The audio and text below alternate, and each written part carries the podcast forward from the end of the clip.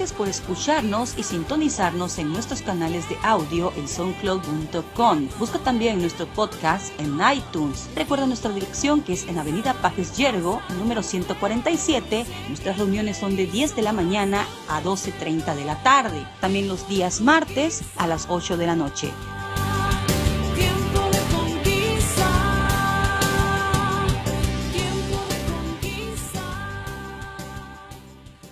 Hoy celebramos un día muy especial. Hoy es el día que se celebra la resurrección de nuestro Señor Jesucristo. Sabe que la resurrección de nuestro Señor Jesucristo es la base de nuestra fe.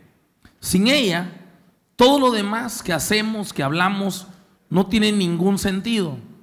Entonces la base de nuestra fe es esta, que Cristo murió, pero al tercer día resucitó, venciendo a Satanás y a todos sus demonios en la cruz del Calvario y más adelante en la tumba, resucitando de entre los muertos para nunca más volver a morir. En 1 Corintios capítulo 15 vamos a encontrar la base de nuestra fe. 1 Corintios capítulo 15, el verso 16. Dice así, porque si los muertos no resucitan, tampoco Cristo resucitó. Y si Cristo no resucitó, vuestra fe es vana, aún estáis en vuestros pecados. Entonces también los que durmieron en Cristo perecieron. Si en esta vida solamente esperamos en Cristo, somos los más dignos de conmiseración de todos los hombres. ¿Por qué? Porque esta vida es corta. Diga conmigo, la vida es corta. Lo, más que una persona viva hoy llega a vivir son 120 años. Es una persona grande ya de edad, 120 años se puede llamar que está viva hasta ese tiempo, pero 120 años sigue siendo corto el tiempo realmente. La realidad es que el ser humano no nació para morir, fue creado para vivir eternamente. Por eso nadie aquí se acostumbra a la muerte, nadie hace fiesta el día que alguien muere o sea, generalmente hay gente triste, hay gente ah, ah, desgarrada por dentro, porque la muerte no debe de ser parte del ser humano. El hombre no fue formado para morir. En la, en la mente y en el corazón de Dios, cuando creó al hombre, lo creó para la vida, no para la muerte, no para la enfermedad. Por eso cuando nosotros nos caemos, nos raspamos, se nos rompe la piel porque no fuimos formados para eso, fuimos formados para tener vida y para tener vida en abundancia. Amén, iglesia. ¿Cuántos quieren esa vida abundante que el Señor nos prometió? Cuando aquí la palabra de Dios habla de que el Señor resucita, yo quiero ponerte algo en tu corazón. Hubieron otras personas que en la escritura resucitaron, pero son muy diferentes a la resurrección del Señor. Por ejemplo, ¿cuántos recuerdan la resurrección de Lázaro? ¿Se acuerdan de ella? ¿Verdad? Lázaro que resucitó, eh, la resurrección, por ejemplo, del hijo de la mujer samaritana, ¿verdad? De la viuda de Sarepta y así, todas las diferentes personas que resucitaron. A diferencia de Cristo, todas estas personas que resucitaron volvieron a morir. Cristo resucitó para nunca más volver a morir. ¿Cuánto me están entendiendo? ¿O tiene mucho calor? Hermano, no se preocupe por el calor. Créame que en el infierno hay más calor. Así que dile al que está a la par tuya, olvídate del calor tabasqueño, choco. Ya está acostumbrado al calor, debe ser parte de su vida, ¿oyó? Pero muy bien. Entonces dile al que está a la par tuya, Cristo murió, pero también resucitó. Amén. eso es lo tremendo. O sea, no solamente resucitó, sino que no volvió a morir. A diferencia de Lázaro, Lázaro resucitó, pero después murió. La, hija, el hijo, perdón, de la viuda de Sarepta resucitó, pero eventualmente murió. Jesús no. La segunda característica de la resurrección de Cristo es que dice que eh, eh, es el único que fue transformado a través de su resurrección. Es decir, si Lázaro era comelón, era tragón, comía mucho, se levantó siendo tragón y comelón, ¿verdad? Si estaba en pecado, se resucitó siendo pecador. O sea, no hubo un cambio en su vida. Cristo llevó el pecado de todos en su muerte y cuando resucitó, resucitó sin ningún pecado. Amén. Entonces la resurrección de nuestro Señor es muy diferente a todas las demás. Además de eso, es el único profeta que ha levantado el nombre de Dios que resucitó de los muertos. Hay otras doctrinas, otras teorías, otras religiones, como la de Confucio, la de Buda, la de Mahoma, ¿verdad? Que hablan de Alá y otros. Esos murieron, pero no resucitaron. El único que resucitó es el Señor. Y el testimonio está en la tumba. Tú vas a la tumba de Buda y ahí están los huesos gordos de Buda, ¿va? Tú vas a la tumba de Mahoma y ahí están sus huesos. A la tumba que tú vayas, ahí vas a encontrar algo. Tú vas a la tumba de Jesús y está completamente y enteramente vacía. Él no está aquí, Él resucitó y está con el Señor. Alguien tiene que darle un fuerte aplauso al Señor. La muerte y la resurrección de Jesucristo fue parte de un plan, un plan estructurado por Dios para la redención de la humanidad después de la caída de Adán y Eva en el pecado. En Lucas capítulo 12, el verso 50, vamos a encontrar que la cruz es parte de la pasión de Cristo. O sea, Jesús anhelaba morir en la cruz del Calvario.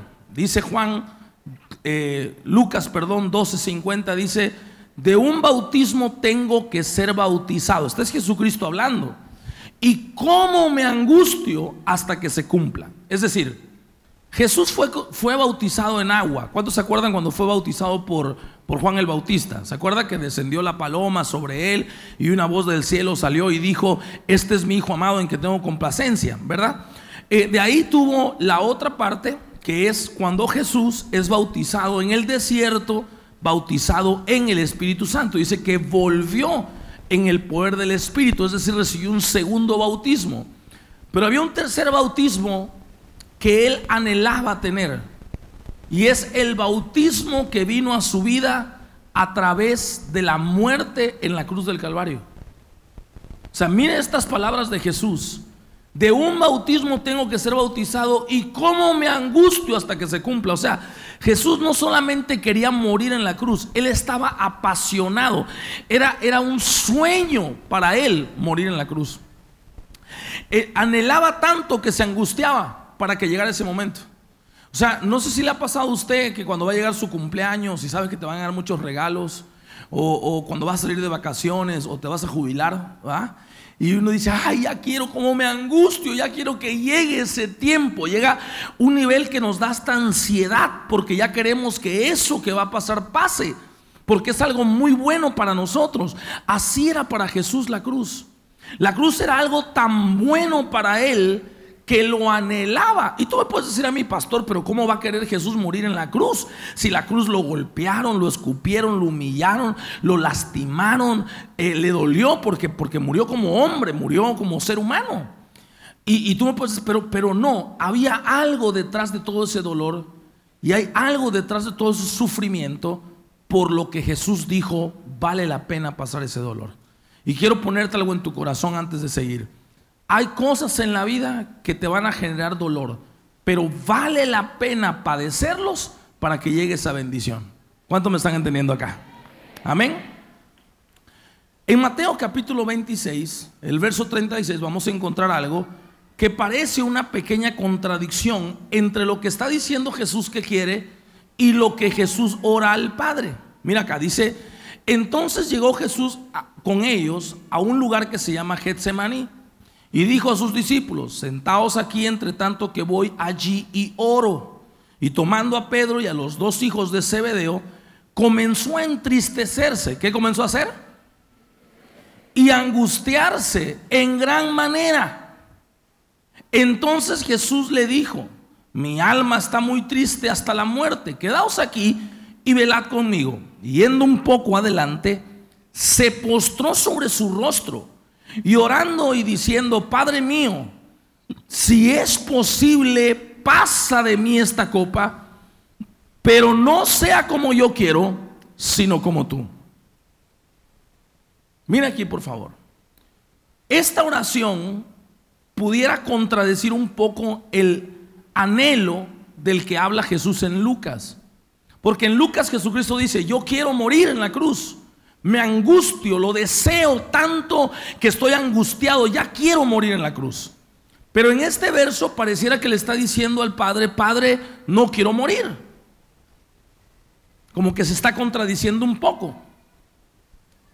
En Hebreos capítulo 5, el verso 7, vamos a encontrar algo que nos va a resolver esa duda de si realmente Jesús está contradiciendo o no. En Hebreos capítulo 5, el verso 7 dice, y Cristo en los días de su carne, ofreciendo ruegos, ofreciendo qué? Y súplicas con gran clamor y lágrimas al que le podía librar de la muerte, fue oído. ¿Fue qué? A causa de su temor reverente. Momento, momento, momento, momento, momento. En Lucas capítulo 12, el verso 50, Jesús dice que quiere morir en la cruz. En Mateo capítulo 26, Jesús dice, Padre, pasa de mí esta copa, pero no sea como yo quiero, sea como tú. En Hebreos capítulo 5, el verso 7 dice que esa oración que hizo fue oído. Es decir, el Padre le contestó a lo que le estaba pidiendo. ¿Cómo sé que fue oído? Por ejemplo, si tú en tu trabajo llegas con tu jefe y le dices a tu jefe, patrón, mire, quiero hablar con usted. Fíjese que cada que hacemos inventario tengo problemas en mi casa. Porque hacemos el inventario al final. Mire, yo le quiero proponer, hagamos el inventario temprano, al abrir. No que si lo hacemos al cerrar la tienda, ya llego muy tarde a mi casa. Al otro día el patrón llega y dice, hay inventario hoy, terminando la jornada de trabajo, cerrando la tienda, hacemos inventario. ¿Qué pensarías tú como trabajador? Hablé con mi jefe, pero no me oyó, no me escuchó, no me concedió lo que le pedí. Sin embargo, si al otro día llegara y dijera, hacemos inventario hoy a las 7, abriendo empezamos el inventario. Ah, entonces diría uno, me oyó. Entonces, si Jesucristo fue oído en la oración que hizo, y murió en la cruz, quiere decir entonces que él no estaba pidiendo no morir en la cruz. ¿Qué es lo que realmente estaba pidiendo entonces, pastor? Me tiene usted confundido. No soy yo, es la Biblia que está media rara. Pero quiero que, quiero que vaya conmigo, por favor, a 1 Corintios capítulo 15. Vamos a resolver esta duda y de ahí caemos en una sola revelación que le va a volver loco acá. Primera de Corintios capítulo 15, el verso 45 dice, así también está escrito, fue hecho el primer hombre Adán alma viviente, el postrer Adán espíritu vivificante. El primer hombre, ahora, en la traducción al lenguaje actual, mire lo que dice. La Biblia dice que Dios hizo a Adán y que Adán fue el primer hombre con vida. Adán el que se casó con Eva. Pero Cristo, es decir, Jesús, a quien podemos llamar el último Adán. ¿Cómo le podemos llamar? ¿El qué? Diga conmigo, el último Adán. Así le podemos llamar. Entonces dice, al quien podemos llamar el último Adán, pero es un espíritu que da vida. Ahora, póngame atención a esto que le voy a enseñar ahora, que está sumamente poderoso. El primer Adán fue el que cayó en pecado, ¿verdad? Y de ahí vino el último Adán, que fue Jesús. Entonces, ¿qué es lo que estaba pidiendo Cristo cuando estaba orando al Señor? Fue oído, no pidió no ir a la cruz, porque si eso hubiera sido y fue oído, no hubiera muerto en la cruz. Pero ¿qué fue lo que pidió entonces que fue oído? Pidió ser resucitado. Cuando Jesús entró al huerto de Getsemaní, lo que le estaba diciendo era, Señor, voy a cargar con el pecado de todo el mundo. Por favor, no me dejes en la muerte, no me dejes en el infierno. Te pido que me levantes de entre los muertos. Y dice la palabra de Dios que fue oído, por lo tanto Jesús murió y fue levantado entre los muertos. Fue el último Adán, diga conmigo el último Adán. ¿Por qué fue el último Adán?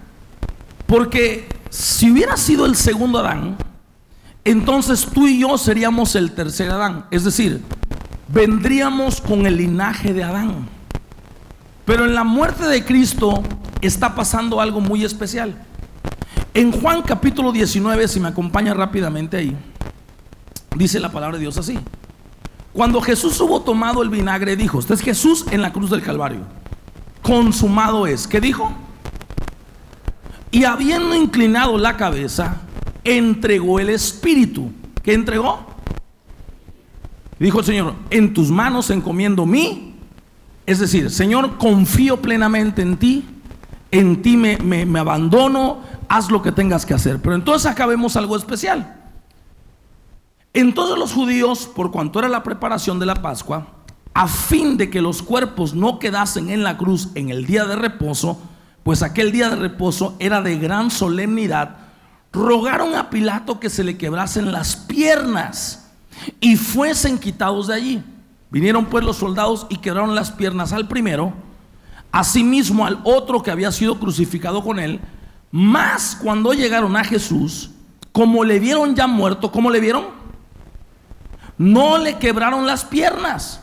Pero uno de los soldados le abrió el costado con una lanza y al instante salió qué?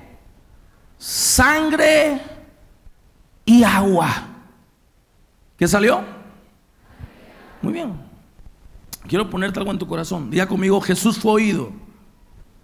Vamos, vamos ahora mismo, vamos a cerrar todo el círculo y vamos a sacar en una revelación tremenda. Alguien que suba el piano, por favor. Diga conmigo, Jesús fue oído. Dígalo con fe, Jesús fue oído. Amén. Empuja al que está a tu lado y dile, Jesús fue oído, brother.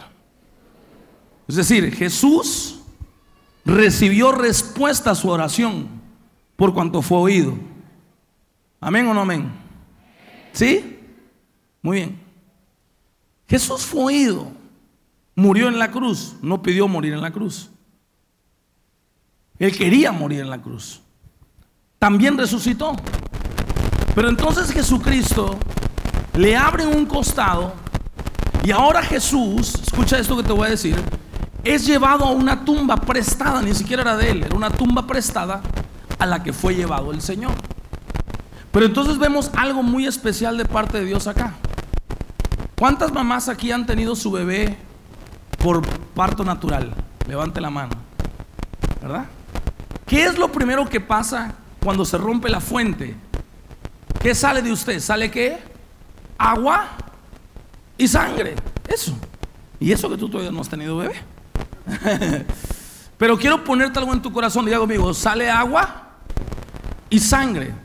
Que fue exactamente lo que le salió al Señor. Póngame atención. Porque había algo en la cruz. Por eso Jesús quería ir allá. Jesús no quería ir solo para morir porque era masoquista y quería que, le, quería que lo lastimaran. No, no, no, no, no, no. Él quería, él fue por un motivo. Había algo ahí en el corazón de Jesús que él quería hacer en esa cruz. Ahora pongan atención a esto acá. Le abren al Señor el costado. Le sale exactamente eso, agua y sangre, como una mujer que va a dar a luz. ¿Se acuerda usted de dónde salió Adán? ¿De dónde salió Eva? ¿Quién me puede decir? ¿De dónde salió Eva? Salió del costado de Adán. ¿A dónde le abrieron al Señor? ¿En dónde le abrieron? En el costado. Por lo tanto, había algo. No se me estoy explicando acá. Algo estaba pasando. A Jesús le abren el costado. Igual que Adán cuando le sacan a Eva. Entonces entiendo algo de parte de Dios. Cuando Jesús va a la tumba, Jesús no fue a la tumba solo por ir a la tumba, hermano. Jesús fue a la tumba por tres días. Diga conmigo, tres días. Lo que significa que durante tres días el Señor estuvo haciendo algo. Diga conmigo, el último Adán. Ah, otra vez. El último. Yo sé que tiene calor y todo, pero diga conmigo, el último Adán. Mira el que está la par tuya, el último Adán. Escuche esto. Si la Biblia no dijera que era el último Adán, Entonces quiere decir que cuando Jesús resucitara, iba a venir otra vez el Adán que falló. Es decir, la idea original de Dios es que el hombre vuelva al estado original cuando fue creado por Dios. ¿Qué tenía Adán en el huerto? ¿Se acuerda? ¿Tenía enfermedades Adán? Estaba sano, ¿sí o no? ¿Verdad? ¿Sí o no? Muy bien. ¿Tenía pobreza? Tenía de todo, ¿se acuerda? ¿Verdad que sí? Entonces la idea del reino de Dios es que seamos bendecidos y prosperados en todas las áreas. Amén o no amén. Entonces, si el Señor nos volvía al estado original y nos hacía como Adán, nos daríamos por bien servidos, porque ya estamos a como Dios nos creó. Pero la palabra de Dios dice que Adán, el primer Adán, tenía una falla. Y esa es la falla que arregló Jesús cuando murió en la cruz del Calvario. Cuando Jesús resucita, no solamente resucita a Él, sino trae una nueva creación. Ah, ¿Cuántos me están entendiendo acá? Diga conmigo, algo está pasando. Dile que está a tu lado, algo está pasando. Algo está pasando mientras Jesús está siendo resucitado. ¿Qué cosa está pasando, pastor? La creación de una nueva criatura. Amén o no amén. Génesis capítulo 1, el verso 28 dice, y los bendijo Dios. Y les dijo, sojuzgad y cuidad la tierra, protegerla, llenarla, sojuzgarla y todo el rollo. Es decir, Dios le dio a Adán autoridad en la tierra, ¿sí o no? ¿Sí o no? Diga conmigo, Adán, dígalo con fe, Adán tenía autoridad en la tierra. Pero había una área donde no tenía autoridad. Por eso Adán falló, que era en los cielos. Cuando Jesús resucita, en Mateo capítulo 28, el verso 18 dice, toda potestad me ha sido dada ¿dónde? En los cielos y en la tierra. Es decir, que durante tres días Jesús estuvo en labor de parto para sacar una nueva criatura que tuviera autoridad no solamente en la tierra, sino también en los cielos tú y yo somos esa nueva criatura. No somos parte de Adán, somos parte de Jesús. Porque Adán no tenía autoridad en el cielo, pero Jesús nos dio autoridad en la tierra y en el cielo. Alguien diga conmigo, soy una nueva criatura. Ah, dáselo fuerte al Señor. Dígalo con fe, soy una nueva criatura. Dile al que está a tu lado, eres una nueva criatura, brother. Este es el problema, dice la palabra. El primer Adán, ciertamente terrenal. Pero el segundo, el último, el que siguió, es espiritual. En otras palabras, hemos estado luchando en nuestras fuerzas para que las cosas nos salgan bien. Pero tenemos que tomar la autoridad que Dios nos ha dado y la posición que Dios nos ha dado como una nueva criatura con poder en el cielo y en la tierra para poner a Satanás debajo de la planta de nuestros pies. Cuando Cristo resucitó, te dio autoridad en todas las dimensiones para que tengas éxito en tu vida. Mira el que está a tu lado, toma autoridad. Dígale con fe, toma tu posición en Cristo, brother. Porque es el problema. Mucha gente menosprecia la resurrección del Señor. Y la razón que lo menosprecian es por una sola razón. Porque no han entendido el poder tan grande que hay en la resurrección del Señor. ¿Cuánto me están entendiendo hasta ahí? Amén. El apóstol Pablo dijo en Gálatas capítulo 2, soy una nueva criatura, las cosas viejas pasaron. Diga conmigo, soy una nueva creación de Dios. Amén, iglesia. A veces no lo entendemos y nos confundimos por no entenderlo. Pero cuando el Señor nos bendice y nos da autoridad, entonces cuando la revelación de la muerte del Señor Jesucristo llega a nuestra vida, recibimos con ella poder de Dios para caminar en esta vida y vencer. En Hechos capítulo 1, el verso 3 dice así, a quienes también después de haber padecido, se presentó vivo con muchas pruebas indubitables, apareciéndoles durante 40 días y hablándoles acerca del reino de Dios, y estando juntos les mandó que no se fueran de Jerusalén, sino que esperasen la promesa del Padre, la cual les dijo, oísteis de mí porque Juan ciertamente bautizó con agua, mas vosotros seréis bautizados con el Espíritu Santo dentro de no muchos días. Entonces los que habían reunido le preguntaron diciendo, Señor, restaurás el reino a Israel en este tiempo. Y les dijo, no os toca a vosotros saber los tiempos o las sazones que el Padre puso en su sola potestad, pero recibiréis poder. ¿Qué vamos a recibir? ¿Qué vamos a recibir? Cuando haya venido sobre vosotros el Espíritu Santo y entonces me seréis testigos en Jerusalén, en Judea, en Samaria y hasta lo último de la tierra. Quiero ponerte esto en tu corazón. El poder del que Dios está hablando aquí es el poder que viene con la resurrección.